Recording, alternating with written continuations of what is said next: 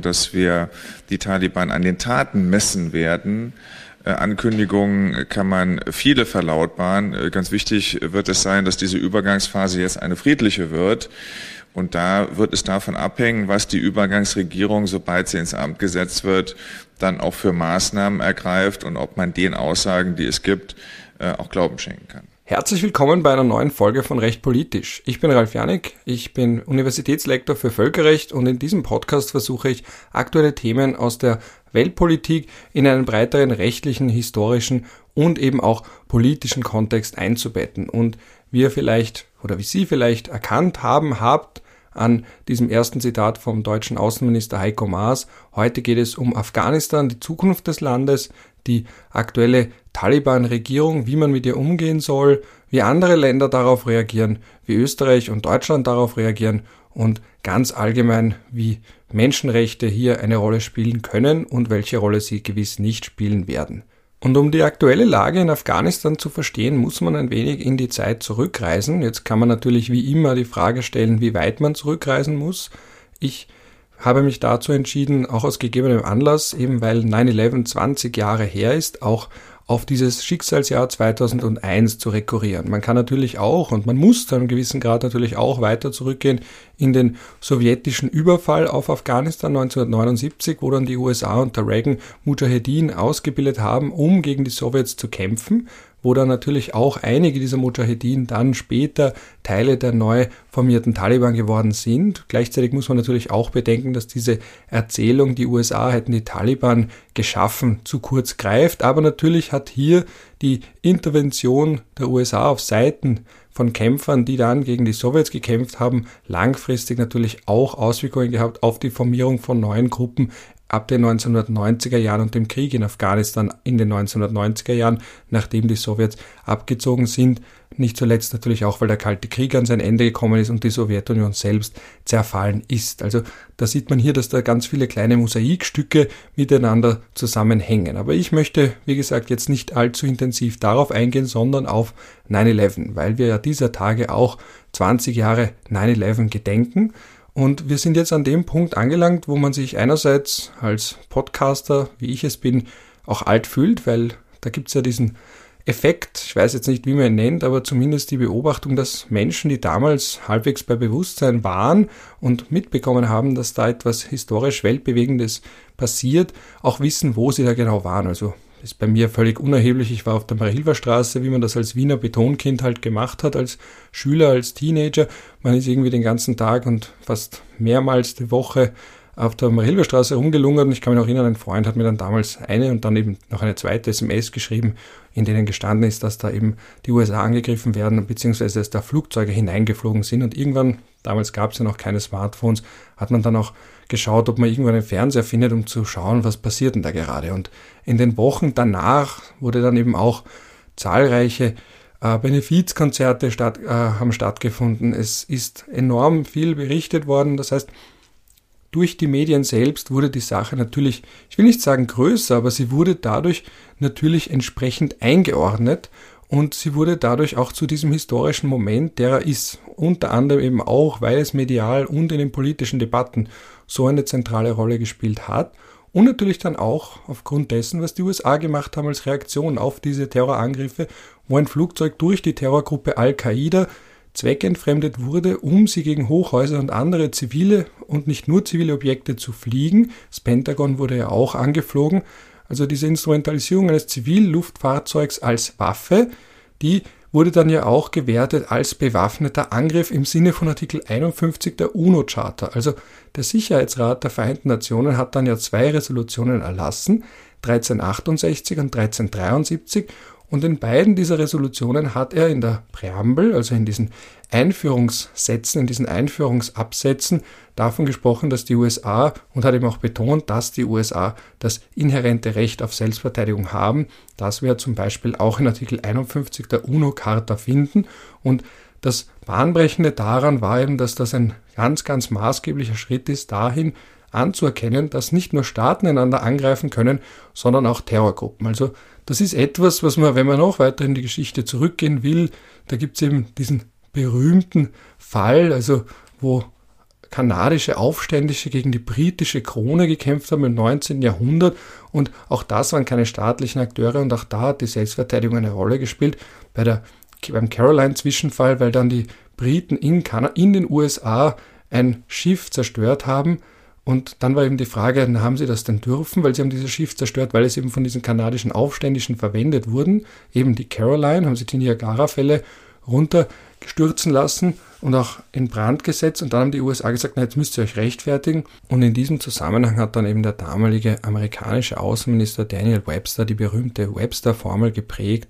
Da hat er eben dann gesagt, dass die Briten beweisen müssen, dass es eine Notwendigkeit gab, etwas zu tun, zu antworten, eben, und dass die overwhelming war und dass die unmittelbar gegeben war. Und das ist eben so das, was man bis heute einerseits mit Selbstverteidigung assoziiert, also eben diese Voraussetzungen, dass es eben keine andere Möglichkeit gibt, keine eine friedliche Möglichkeit darauf zu reagieren, dass es auch einen unmittelbaren zeitlichen Zusammenhang gibt und eben auch, dass ein gewisses Maß an Verhältnismäßigkeit gewahrt sein muss. Das ist eben aus dem Caroline-Zwischenfall. Und das war aber eben eine Reaktion der Briten auf einen Quasi-Angriff beziehungsweise auf Handlungen von nichtstaatlichen Akteuren. Das heißt, es ist eigentlich schon lange klar, auch im Völkerrecht, auch in den internationalen Beziehungen, dass nichtstaatliche Akteure, mag man sie Terroristen nennen oder eben wie in dem Fall bei, bei den Kanadiern, also aufständische Rebellen, wie auch immer. Aber das ist eigentlich schon länger etabliert. Es ist dann aber im 20. Jahrhundert aufgrund des langen Schattens der zwei Weltkriege großteils in Vergessenheit geraten. Das heißt, da hat man dann natürlich immer gedacht beim bewaffneten Angriff und auch beim Formulieren der UNO-Charta, da hat man natürlich gedacht an Angriffe durch Staaten und nicht durch Terrorgruppen oder sonstige private Akteure. Und 9-11 hat dann eben klargemacht der Weltgemeinschaft und vor allem auch den USA, dass solche bewaffnete Angriffe, solche Bedrohungsszenarien neben Staaten natürlich auch von Terroristen ausgehen können. Das heißt jetzt zwar nicht, dass die Al-Qaida damit den ersten Terrorangriff ausgeführt haben, der eine gewisse Intensitätsschwelle erreicht hat, offensichtlich nicht.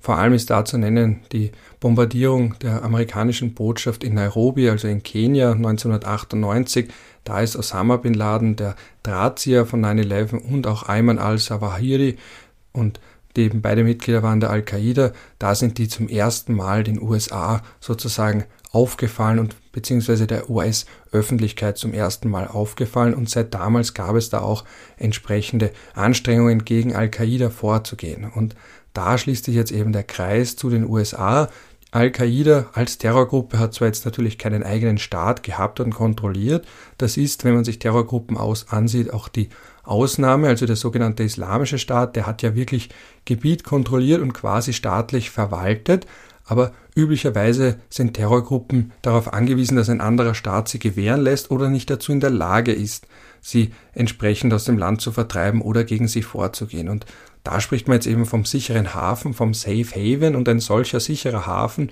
wurde Al-Qaida gewährt von den Taliban in Afghanistan. Und das war eben der Grund, warum die USA dann gesagt haben, sie haben ein Ultimatum erlassen und haben dann gesagt, dass einerseits die Taliban natürlich entsprechend Al-Qaida und die Al-Qaida-Mitglieder ausliefern müssen und dann natürlich, weil sie das nicht getan haben, haben die USA gesagt, so, wir greifen jetzt nicht nur Al-Qaida an als Urheber dieser Angriffe im Rahmen unseres Selbstverteidigungsrechts, sondern auch die Taliban, weil die ja mit ihnen in einer operativen Nahebeziehung stehen, weil sie eben mit ihnen kooperiert haben, weil sie ihnen ihr Staatsgebiet zur Verfügung gestellt haben.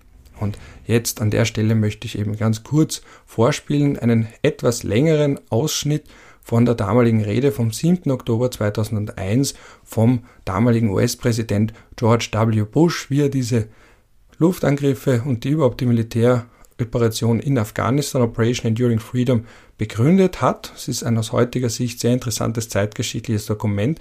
Deswegen ist das Zitat auch ein wenig länger und darauf aufbauend werden wir dann ein bisschen darüber sprechen, was dann danach passiert ist und wie sich das bis heute auswirkt. Aber jetzt lassen wir mal den ehemaligen US-Präsidenten George W. Bush zu Wort kommen. Good afternoon. On my orders, the United States military has begun strikes against Al Qaeda terrorist training camps and military installations of the Taliban regime in Afghanistan.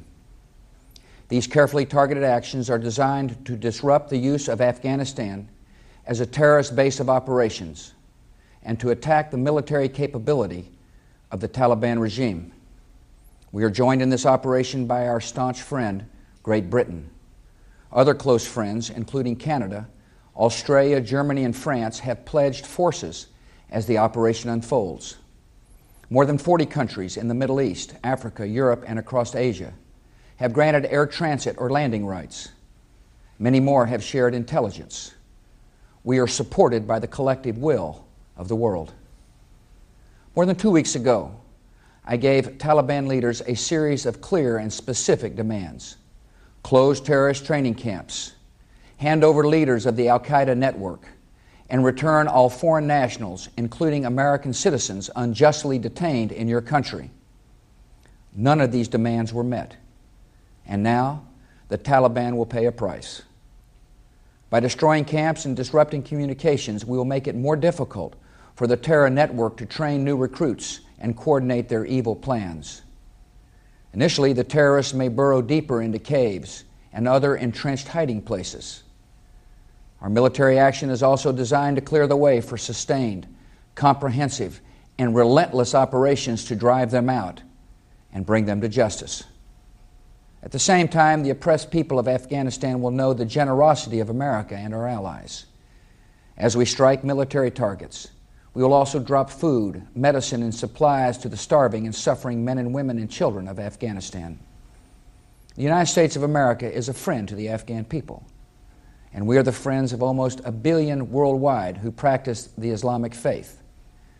The United States of America is an enemy of those who aid terrorists and of the barbaric criminals who profane a great religion by committing murder in its name. This military action is a part of our campaign against terrorism, another front in a war that has already been joined through diplomacy, intelligence, the freezing of financial assets, and the arrests of known terrorists by law enforcement agents in 38 countries. Given the nature and reach of our enemies, we will win this conflict by the patient accumulation of successes, by meeting a series of challenges with determination and will and purpose. Today we focus on Afghanistan, but the battle is broader. Every nation has a choice to make. In this conflict, there is no neutral ground. If any government sponsors the outlaws and killers of innocents, they have become outlaws and murderers themselves. And they will take that lonely path at their own peril. I'm speaking to you today from the treaty room of the White House a place where American presidents have worked for peace. We're a peaceful nation. Yet, as we have learned so suddenly and so tragically, there can be no peace in a world of sudden terror. In the face of today's new threat, the only way to pursue peace is to pursue those who threaten it. We did not ask for this mission, but we will fulfill it. So, und daraus leitet sich jetzt so ziemlich alles ab, was in den letzten Wochen passiert ist. Natürlich auch in den Jahren davor, aber in den letzten Wochen jetzt ganz im Speziellen, weil wir da mehr über Afghanistan gesprochen haben als seit sehr, sehr langem. Eben vielleicht sogar seit dem Jahr 2001. Und ich möchte noch einmal darauf hinweisen, vor allem weil ich weiß, dass ich auch manche jüngere Hörerinnen und Hörer habe, das ist so ein defining moment, so ein Meilenstein in der Geschichte, for better or for worse, im besseren oder im schlechteren, weil hier sich einfach sehr viel verändert hat. Es ist diese letzte Sargnagel gewesen in den Hoffnungen der 1990er Jahre, dass man jetzt so ein Zeitalter der Demokratie betritt, das Ende der Geschichte, das im Raum stehen könnte, das Francis Fukuyama da ja genannt hat. Ähm, er hat nicht gesagt, dass es definitiv so sein würde, dass wir jetzt in eine liberale Weltordnung auf Grundlage der Marktwirtschaft und Demokratie eintreten, aber er hat zumindest gesagt, dass gute Chancen bestehen. Und mit 9-11 sind diese Hoffnungen über weite Teile zu Grabe getragen worden und da hat ein anderer Politologe dann gewissermaßen zumindest in der öffentlichen Wahrnehmung die Oberhand gewonnen bzw. dann bekommen, Samuel Huntington. Die gelten ja oft so als natürlich auch konstruiert, weil das immer knackig ist, wenn da irgendwie Gegenspieler da man darstellen kann, aber sie gelten eben als Gegenspieler, weil Huntington war der Zyniker, der eben gesagt hat, jetzt nach dem Zeitalter der ideologischen Konfrontation, also einerseits Kapitalismus, Liberalismus, USA, Westen, Europa und dann auch, was noch sonst so dazu gehört, also Australien, Kanada und so weiter. und auf der anderen Seite eben der sowjetische Block und dann natürlich auch die blockfreien Staaten, aber die lassen wir jetzt da mal weg.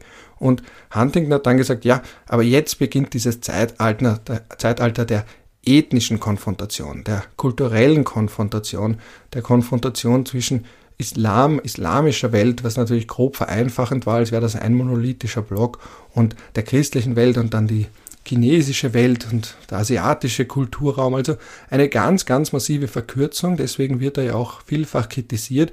Aber eine These, die entsprechend knackig ist und auch der Grund ist, warum er bis heute rezipiert wird und warum eben viele sagen und spätestens ab 9-11 gesagt haben, so, jetzt hat Samuel Huntington, Samuel Huntington recht behalten, jetzt haben wir diesen Clash of Civilizations, diesen Kampf der Kulturen und eben auch einen Kampf zwischen Islam und den westlichen Werten. Und man hat das ja auch in der Rede gehört, dieser Angriff auf die Freiheit, auf den Lebensstil der USA und dann natürlich aber gleichzeitig, was man auch gemerkt hat in dieser Rede und warum ich sie so spannend finde, diesen versöhnlichen Ton, dieser Versuch, den Islam so zu deuten, einerseits natürlich von dem Islam zu sprechen, ist immer so eine Sache, den gibt es ja auch nicht in der Form, der ist so heterogen wie alle anderen Religionen auch, aber von einem Islam zu sprechen als Religion des Friedens und dass er eben pervertiert wurde von einzelnen radikalen Kräften und dann auch noch der Hinweis von George W. Bush, den ich da auch noch betonen möchte, dass es keinen Krieg gibt zwischen den USA und Afghanistan bzw. dem afghanischen Volk,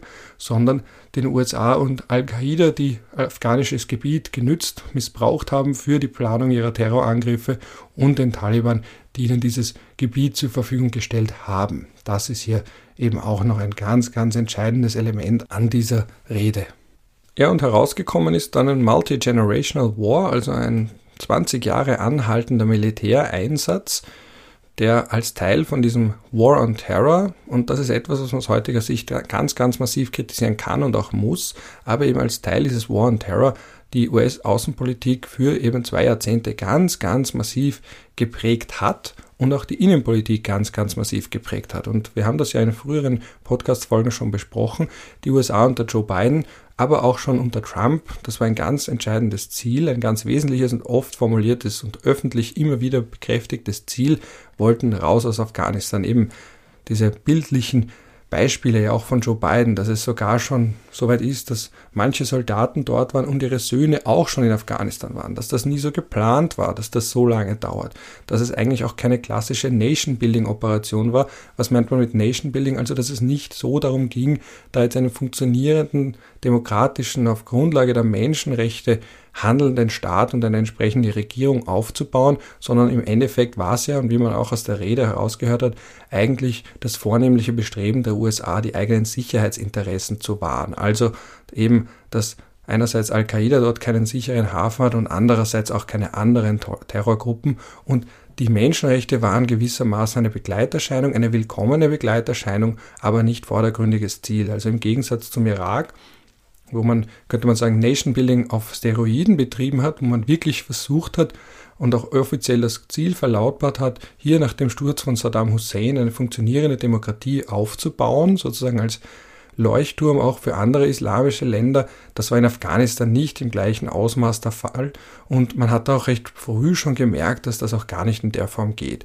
Heißt aber nicht, dass nichts weitergegangen wäre. Es wird ja heute auch immer wieder betont, dass man so die Saat der Freiheit gesät hat, dass es ja dort auch zivilgesellschaftliche Bestrebungen gibt, einen menschenrechtsrespektierenden Staat aufzubauen, dass es zivilgesellschaftliche Organisationen gibt, Akteure gibt, dass man auch gesehen hat, dass die Frauenrechte Fortschritte gemacht haben, dass man auch gesehen hat, dass Frauen auf die Straßen gehen, um zu protestieren, trotz der Risiken, die von den Taliban ausgehen, und dass man gesehen hat, dass es in Afghanistan eben nicht nur die Taliban gibt, nicht nur diese steinzeitliche und menschenverachtende Auslegung des Islam, sondern eben auch andere Gruppen innerhalb der afghanischen Gesellschaft. Und das hat ja auch deswegen jetzt so viele bewegt, weil es die große Sorge gab und gibt, dass all diese Errungenschaften und all diese Entwicklungen jetzt an ihr drastisches und plötzliches Ende kommen. Und damit kommen wir zu einer der Schlüsselfragen aus rechtlicher Sicht im Zusammenhang mit den Taliban und den aktuellen Entwicklungen in Afghanistan, nämlich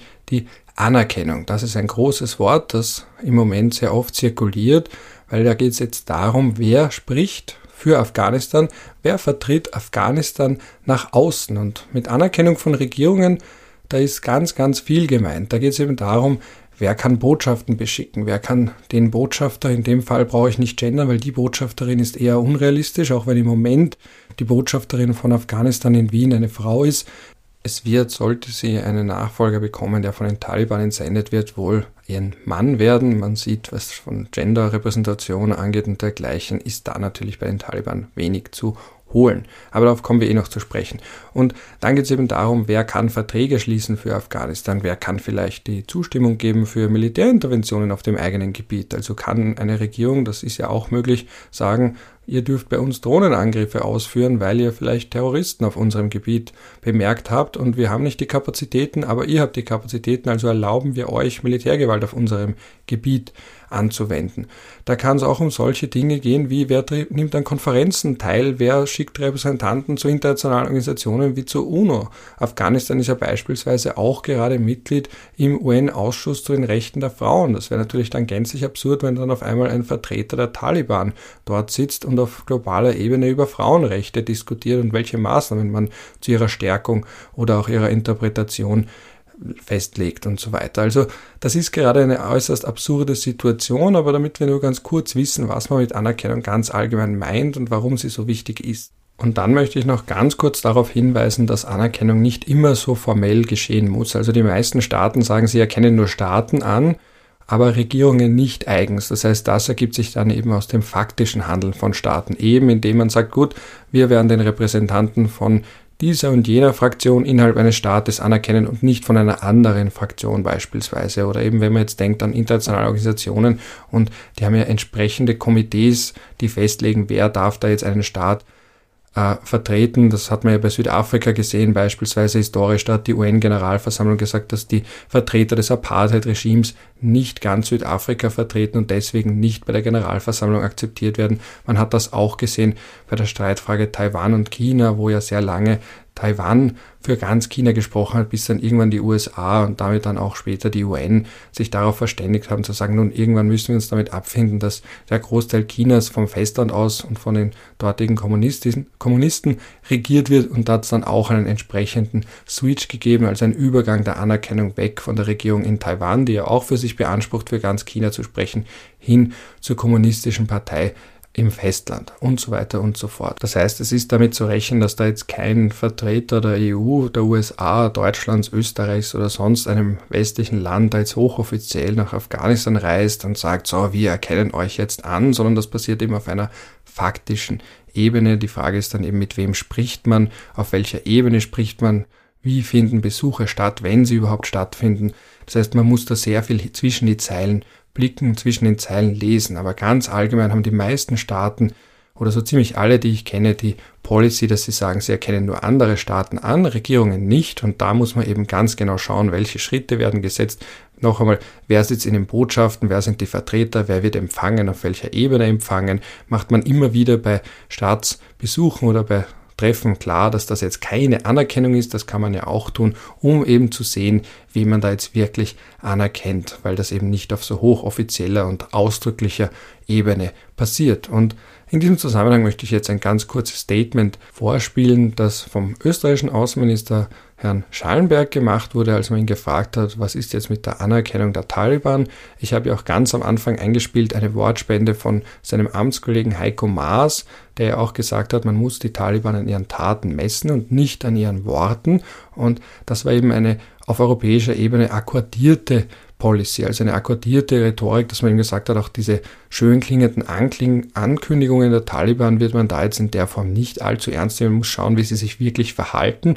Und jetzt nur ganz kurz Herrn Außenminister Schallenberg zu Wort kommen möchte ich jetzt lassen, der gefragt wurde, wie hält man es denn mit den Taliban, beziehungsweise wird man die Taliban anerkennen? Und jetzt mit dem, was ich vorhin gesagt habe, hoffentlich hört man da ein bisschen heraus, wie schwierig dieses Thema ist und dass man da ein bisschen und das möchte ich euch bzw. Ihnen auf den Weg geben, bevor wir uns das Statement von Außenminister Schallenberg anhören, auf die Nuancen achten bei der Antwort auf diese diplomatisch durchaus heikle Frage der Anerkennung der Taliban.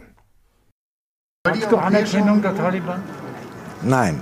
Ähm, wir müssen den Realitäten aber ins Auge schauen. Es ist ein Unterschied, ob wir auf technischer Ebene Gespräche haben mit ihnen oder ob wir sie als legitime Vertretung des Staates Afghanistan anerkennen.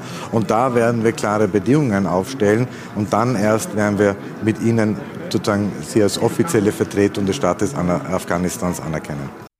So, wenn wir jetzt im Hörsaal wären, würde ich da in den Raum die Frage stellen, was ist da jetzt das Schlüsselwort? Welches Wort ist euch da ganz besonders aufgefallen? Dann würde ich hoffen, dass irgendjemand sagt Legitimität. Das ist nämlich hier wirklich das zentrale Wort, weil ganz allgemein bei der Anerkennung von Regierungen, mag es jetzt auch faktisch oder eben ausdrücklich erfolgen, gibt es zwei Elemente. Das eine ist die faktische Herrschaft über Staatsgebiet, die liegt im Falle der Taliban nach allem, was man mitbekommt, eindeutig vor, sogar über das gesamte Staatsgebiet. Und das andere ist eben Legitimität. Und damit meint man demokratische Legitimität im Idealfall, also eben, dass die Bevölkerung im Rahmen von Wahlen anerkannt hat in der einen oder anderen Form, wer ihre Machthaber sind, dass sie sich an Menschenrechte halten, an fundamentale Menschenrechte zumindest, dass sie sich an Rechtsstaatlichkeit halten. Und diese Legitimität, die fehlt den Taliban im Moment auf jeden Fall. Sie wird ihnen auch langfristig fehlen. Aber wir befinden uns gleichzeitig auch an einem Punkt, an dem man, und das hat ja der Außenminister hier nuanciert, aber doch klar ausgesprochen, man der Realität ins Auge blicken muss. Und dies nun mal, dass die Taliban die faktische Herrschaft über das Staatsgebiet haben. Und man muss ja mit irgendwem reden. Es bringt nichts, hier jetzt eine Exilregierung anzuerkennen, die aber überhaupt nichts zu melden hat vor Ort, weil es kann ja auch um faktische Fragen geht, gehen, um praktische Fragen gehen, wie zum Beispiel die Zusammenarbeit mit internationalen Organisationen, mit dem Welternährungsprogramm der Vereinten Nationen, mit USAID, wenn man eine Hungerkatastrophe verhindern will, wenn es darum geht, dass man jemanden ausliefern möchte von Afghanistan in ein anderes Land, weil er eine Straftat begangen hat, wenn es darum geht, dass man eigene Staatsbürger schützen möchte in Afghanistan, die vielleicht Mitarbeiter sind einer internationalen Organisation und die vielleicht von einer anderen Terrorgruppe gefangen genommen wurden. Weil es gibt nun mal zahlreiche Gebiete und Fragen, bei denen man mit Menschen reden muss, mit denen man vielleicht nicht reden will und mit denen man gesehen werden muss, obwohl man mit ihnen nicht gesehen werden möchte, auf Fotos, Videos und dergleichen. Einfach nur aufgrund der realen Gegebenheiten vor Ort. Und wie gesagt, jetzt sind wir eben an dem Punkt, wo es darum geht, was macht man mit den Taliban, wie verhalten sie sich selbst. Das steckt ja auch drin in diesem Statement, die Taliban in ihren Taten messen. Das kann man natürlich einerseits ganz, ganz negativ auslegen und sagen, ja, was braucht man da großartig messen? Man weiß, wie die Taliban sich benehmen. Sie waren ja schon mal im Amt von 1996 bis 2001, eben bis die USA dann interveniert haben. Sie wurden in der Zeit auch nur von drei Staaten anerkannt, von Pakistan, Saudi-Arabien und den Vereinigten Arabischen Emiraten.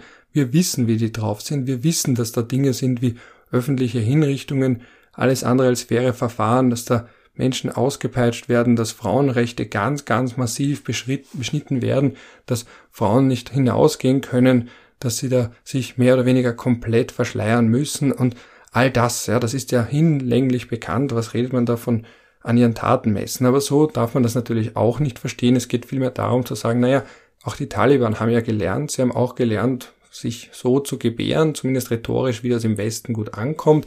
Wir hatten ja so Absurditäten, dass zum Beispiel die Krone ein Interview gedruckt hat mit einem der Sprecher der Taliban, der dann gesagt hat, natürlich nehmen wir eure Kriminellen zurück. Ja, und das ist natürlich dann der Punkt, wo sich vielleicht manche Leser oder auch Österreicher denken, aha, naja, immerhin, weil Abschiebungen, das ist ja für uns ein ganz großes Thema, da ist nicht alles schlecht unter den Taliban. Ja.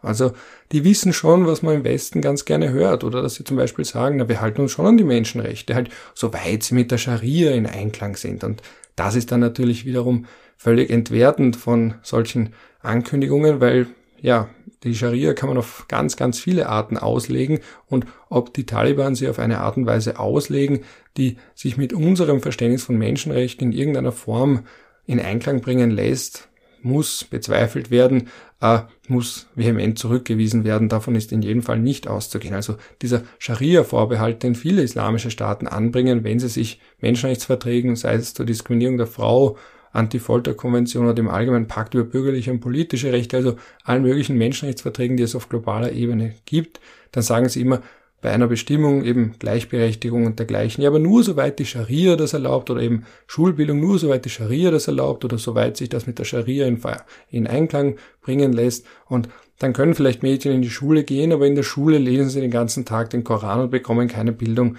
um ein selbstbestimmtes Leben beispielsweise führen zu können. Also auch da muss man bedenken, was heißt denn Bildung? Auch da gibt es ja gänzlich unterschiedliche Auffassungen. Aber wir sind eben jetzt wie gesagt, an dem Punkt, wo wir da irgendwo diesen Spagat schaffen müssen zwischen Legitimität und faktischer Realität. Und an dem Punkt waren wir auch in anderen Zusammenhängen schon oft. Man erinnere sich beispielsweise an Libyen 2011, der Bürgerkrieg zwischen Gaddafi und den verschiedenen oppositionellen Gruppen, aufständischen Rebellen, die sich zusammengeschlossen haben zum Nationalen Übergangsrat, auf Englisch dann abgekürzt mit TNC.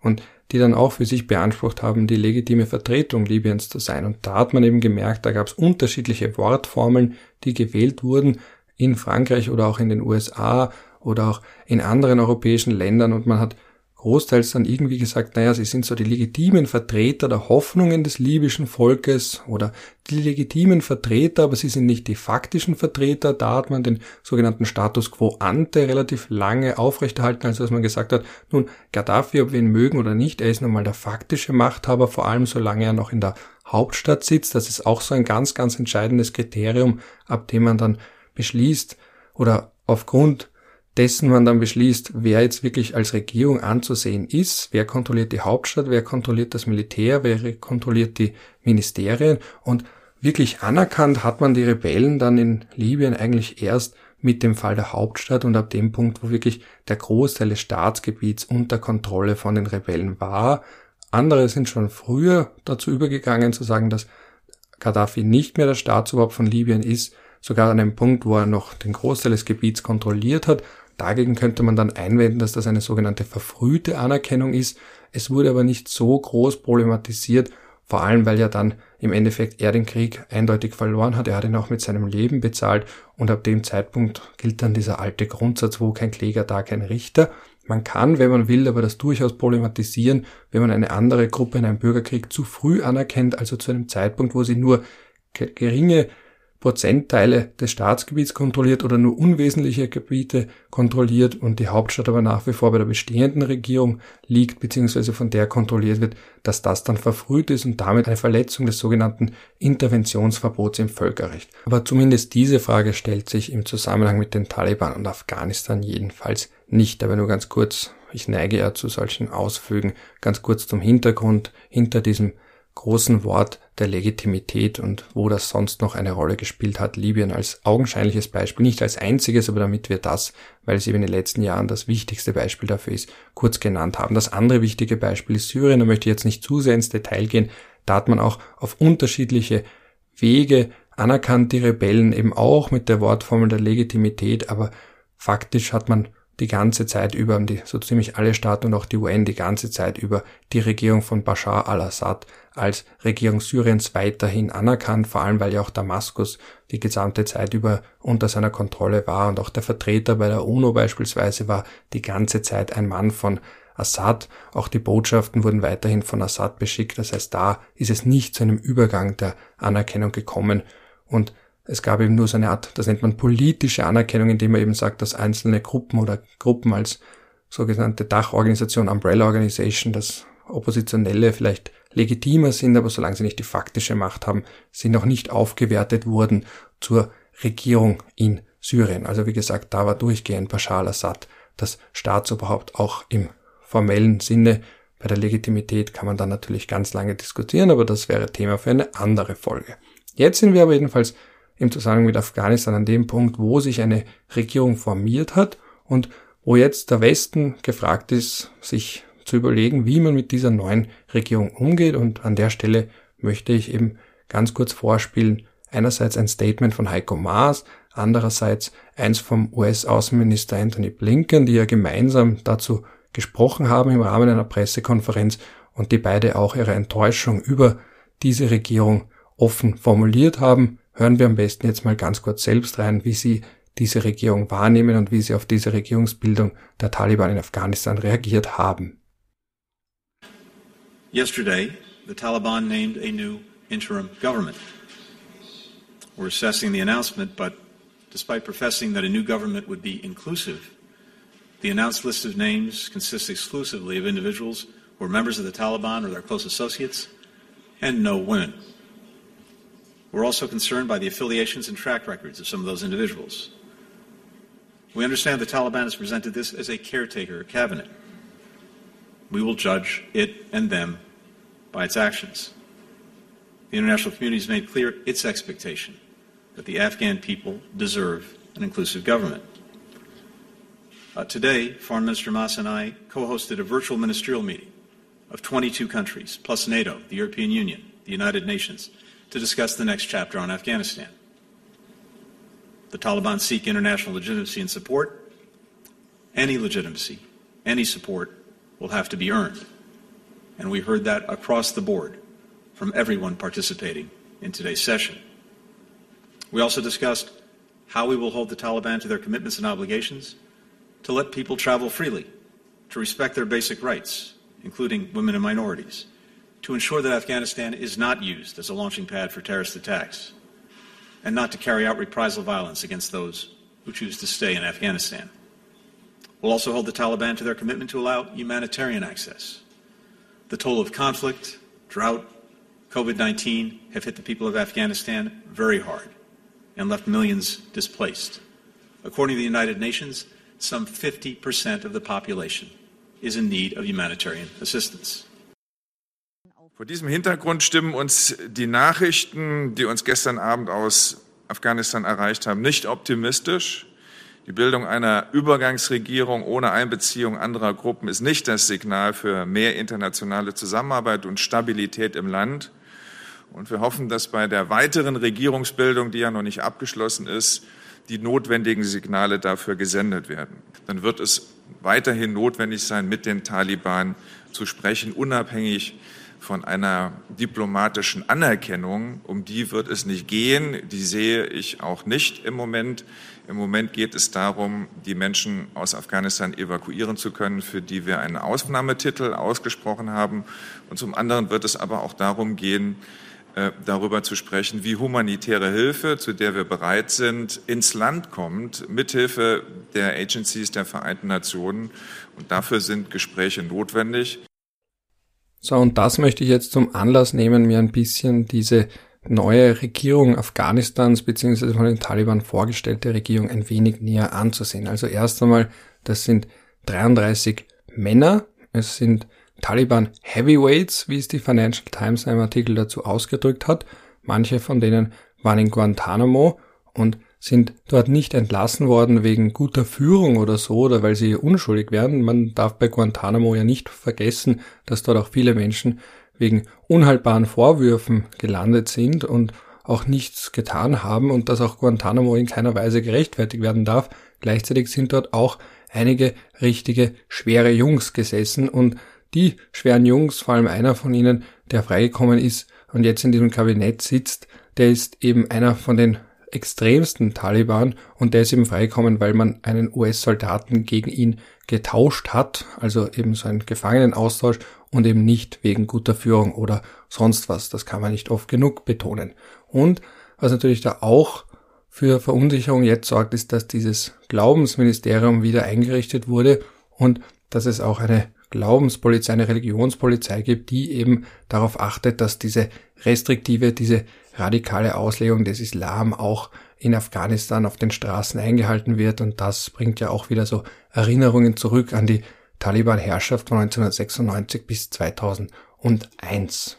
Und jetzt schauen wir uns noch ein paar der führenden Figuren dieser neuen Regierung an. Also da haben wir einerseits Mullah Habitullah Akhundzada, der Emir dieses neuen, selbst ernannten Islamischen Emirats Afghanistan, also quasi das Staatsoberhaupt, der ist verhältnismäßig unauffällig, weil er ist nicht als Kämpfer groß geworden, sondern als Religionsgelehrter. Er hat auch in der Zeit, als die Taliban Afghanistan schon einmal kontrolliert haben, von 1996 bis 2001 eben den Militärgerichtshof quasi kontrolliert. Er war dort der Vorsitzende. Das ist immer so eine Sache, wie man diese Begriffe dann auch übersetzt. Eben wenn man dann sagt, naja, er war der oberste Richter oder sowas. Das ist ja immer sehr schwierig, das irgendwie so zu übertragen, diese Begrifflichkeiten.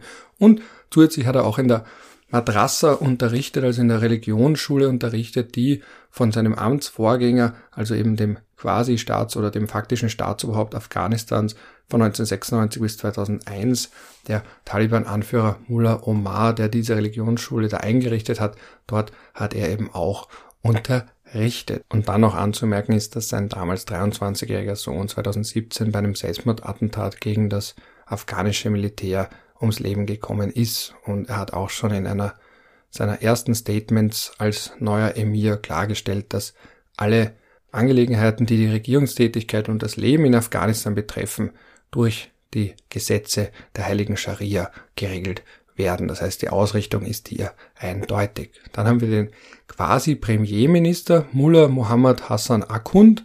Das ist einer der vier Mitbegründer der Taliban in den 1990er Jahren und ist seit damals einer von den ganz hochrangigen Taliban-Mitgliedern geblieben.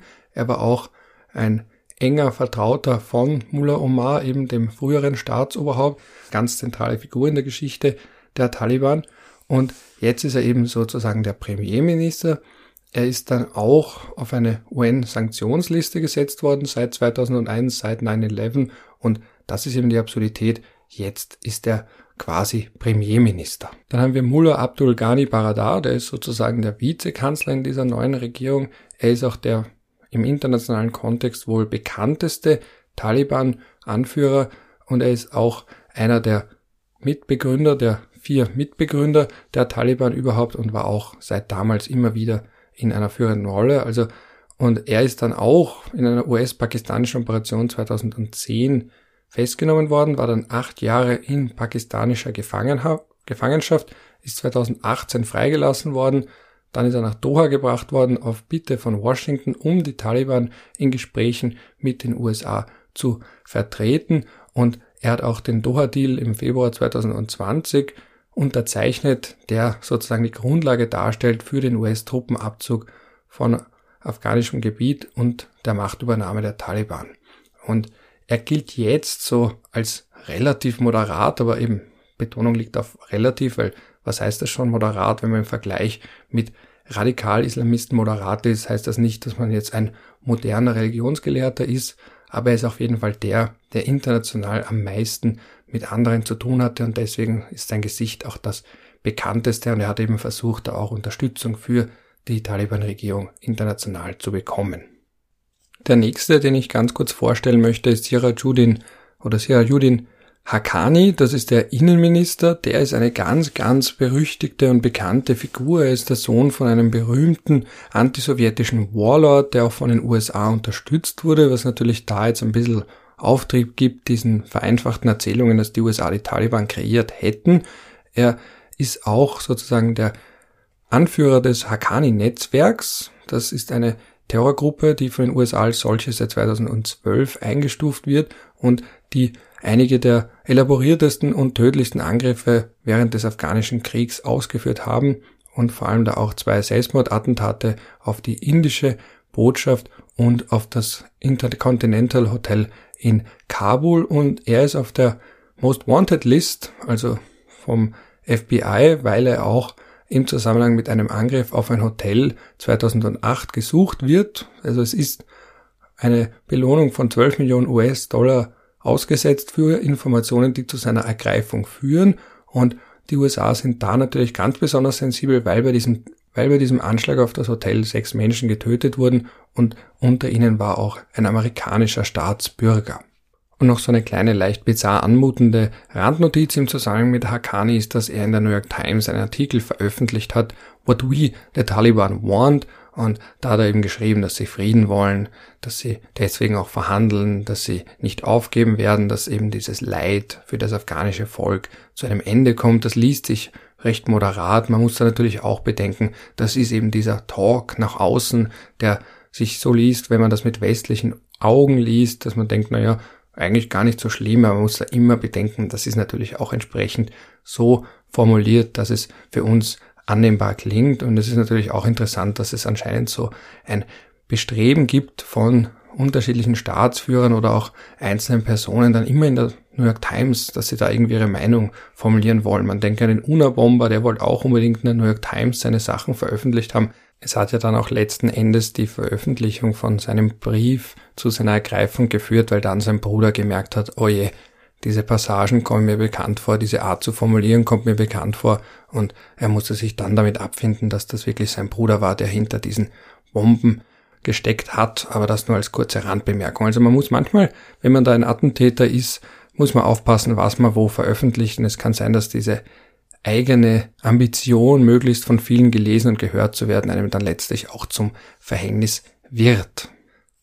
Dann haben wir Muhammad Jakob Mujahid, das ist der Verteidigungsminister. Nach allem, was ich so in meiner oberflächlichen Recherche über ihn herausgefunden habe, ist, dass sein Hauptachievement, also seine Hauptleistung darin besteht, dass er der älteste Sohn von Mullah Omar ist, eben diesem Taliban-Gründer, diesem charakteristischen, der ja auch ein Auge verloren hat, der in seinem Versteck 2013 gestorben ist, was die Taliban dann für zwei Jahre mindestens versucht haben zu verheimlichen, anscheinend an Tuberkulose, also ausnahmsweise mal einer, der nicht an einem Drohnenangriff gestorben ist. Und jetzt ist eben sein Sohn Verteidigungsminister in dieser neuen Taliban-Regierung.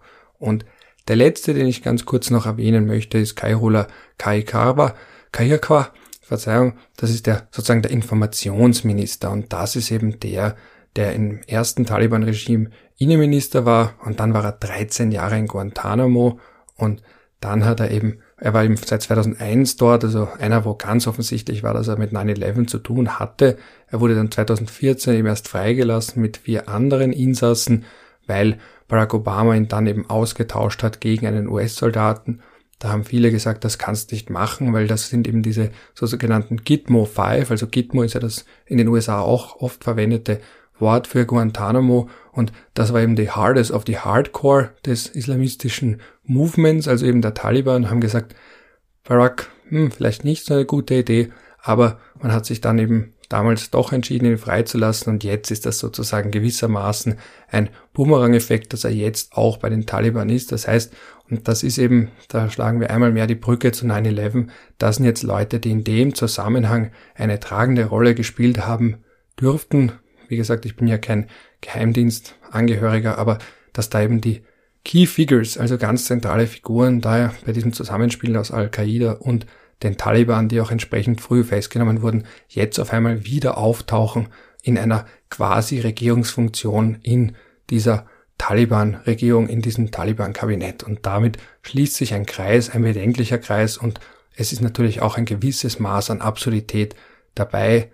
Man muss natürlich auch bedenken, Joe Biden, damals Vizepräsident, jetzt Präsident und auf einmal ist da einer, der mit 9-11 in Zusammenhang steht, sozusagen Informationsminister der neuen Taliban-Regierung. Und auch sowas kann sich natürlich dann auswirken auf die Frage der Anerkennung und auf die Frage der Zusammenarbeit, weil man muss ja auch ganz allgemein bedenken, wenn jemand auf einer Sanktionsliste besteht, also nach 9-11 hat ja der Sicherheitsrat noch zusätzliche Sanktionen erlassen, also Targeted Sanctions, einerseits die Konten eingefroren Andererseits dann eben auch, was man da auch gemacht hat, ist, dass man Travel Bans erlassen hat und jetzt auf einmal könnten da diese Regierungsmitglieder vielleicht in andere Länder in ihrer Funktion als, sagen wir, Innenminister, Außenminister, Vizekanzler, was auch immer, herumreisen und dann stellt sich natürlich die Frage, aber haben die da jetzt Immunität oder was? Und das ist natürlich gänzlich bizarr. Oder man muss sich nochmal verdeutlichen.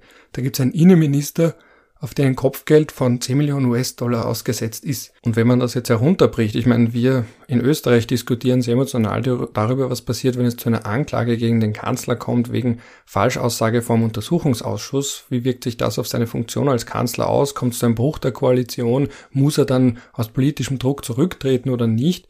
Oder wir kritisieren den Herrn Nehammer er wird von der Opposition sehr scharf kritisiert, aber gleichzeitig muss man sagen, also bei allem, was man ihm auszusetzen hat, immerhin wird nicht ein Kopfgeld von 10 Millionen US-Dollar für seine Ergreifung ausgesetzt. Also da sieht man schon die Relationen bei dieser neuen Taliban-Regierung, wenn man da mal unsere Standards ansetzt. Und die Gudrun Hara vom Standard hat auch hier gesprochen von einem Gruselkabinett, weil das sind ja, also das ist ja jetzt keine staatstragende Figur. Keiner von denen ist in irgendeiner Form staatstragend, dass man sagen könnte, naja, mit denen kann man reden, mit denen lässt man sich sehen auf Bildern, mit denen kann man rational verhandeln, ja.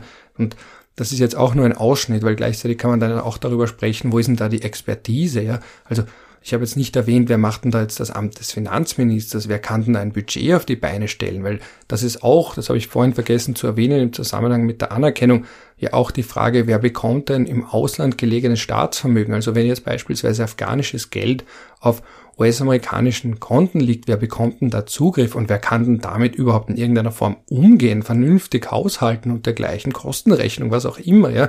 Also die haben ja jetzt keine Expertise, die sich in irgendeiner Form vergleichen lässt mit dem, was man aus westlichen Ländern kennt oder mit dem, was man ganz allgemein braucht, um einen Staat halbwegs vernünftig führen zu können. Also das sind auch die praktischen Fragen, die sich da stellen und wo ich mir schon denke, naja, hm, wir lesen da und diese Biografien lesen sich alle irgendwie wie aus einer US-Serie wie aus Homeland beispielsweise, aber das sind jetzt Leute, die eigentlich offizielle Ämter bekleiden. Ja. Also das nur ganz kurz nochmal zum Abschluss. Das Stichwort eben ich zitiere nochmal die Gudrun Harrer, Gruselkabinett und ob diese Leute gewillt und auch fähig sind, Menschenrechte einzuhalten, Frauenrechte einzuhalten, die afghanische Nation zu einen, die es ja in der Form gar nicht gibt. Man muss ja auch noch bedenken, die Schlüsselfiguren sind von Pashtunen besetzt und Afghanistan ist, das haben wir einfach aufgrund des simplen Faktums, dass wir in Österreich eine der größten pro Kopf gerechnet Exil-Communities von Afghanen haben, alle zu einem gewissen Grad, wenn man sich damit beschäftigen will, gelernt. Es gibt unterschiedlichste Gruppen und das ist keine Nation, die sich als solche versteht, wo es ein Gemeinschaftsgefühl gibt und auch die Regierung ist nicht so, das hat man auch im Statement von Außenminister der USA, vom Außenminister der USA, Anthony Blinken gehört, auch die Regierung ist nicht in einer Weise zusammengestellt, dass man sagen würde, die deckt jetzt alle Segmente der Gesellschaft ab, alle sozialen Gruppen, alle ethnischen Gruppen oder eben auch die Geschlechter und dergleichen, sondern das ist eine Regierung, die auf Brutalität setzen wird. Gleichzeitig muss man natürlich auch bedenken, ich kenne mich mit afghanischer Innenpolitik und der afghanischen Mentalität vor Ort natürlich nicht aus. Das heißt, da auch immer ein bisschen Vorsicht walten lassen, wenn man da von außen versucht, die afghanische Gesellschaft zu beschreiben und anerkennen, dass da natürlich gewisse Grenzen gesetzt sind, dem eigenen Wissen. Und da gibt es sehr gute afghanische Journalisten. Ich empfehle beispielsweise zu folgen auf Twitter oder seinen Artikel zu lesen. Emran Feroz, ein afghanisch-österreichischer Journalist, der sehr, sehr gute Beiträge über Afghanistan schreibt und der immer lesenswert ist und der auch immer wieder auch Journalisten daran erinnert, dass man vielleicht ein bisschen versuchen sollte, die Grenzen des eigenen Wissens und des eigenen Verständnisses über Afghanistan kritisch zu beäugen. Und das möchte ich an der Stelle als quasi Schlusswort dann auch noch einmal betonen, dass ich mich da natürlich auch selbst am Krawattel pack und da nicht versuche zu viel von außen hinein zu interpretieren, was ich von innen gar nicht wissen kann, weil mir einfach das Detailwissen über die afghanische Gesellschaft, Geschichte und Politik fehlt. Und mit dieser kurzen Suada und durchaus auch als Medienkritik zu verstehenden Ausführung möchte ich auch die heutige Folge zu ihrem Abschluss bringen. Wir sind schon wieder bei fast einer Stunde angelangt. Ich danke allen, die zugehört haben. Ich freue mich auch, wenn ihr diesen Podcast unterstützt, indem ihr die Folge beispielsweise teilt, indem ihr sie bei den diversen Podcast-Plattformen positiv bewertet, wenn sie euch gefällt, was ich natürlich hoffe, wenn euch allgemein dieser Podcast gefällt. Und natürlich freue ich mich auch über finanzielle Unterstützung für Serverkosten, Mikrofonkosten, die Zeit, die diese Folgen kosten und dergleichen. Ein PayPal-Link ist bei der Folge in den Show Notes zu finden. Und ich weiß auch, wer meine bisherigen Unterstützer sind und ich danke allen von ihnen. Das ist eine sehr wertvolle Form der Anerkennung. Und in diesem Sinne mein übliches Schlusssatzerl. Je nachdem, zu welcher Tages- und Nachtzeit ihr hier reingehört habt, wünsche ich euch einen schönen startenden Tag, Rest vom Tag, vielleicht auch einen netten Abend oder auch eine gute Nacht.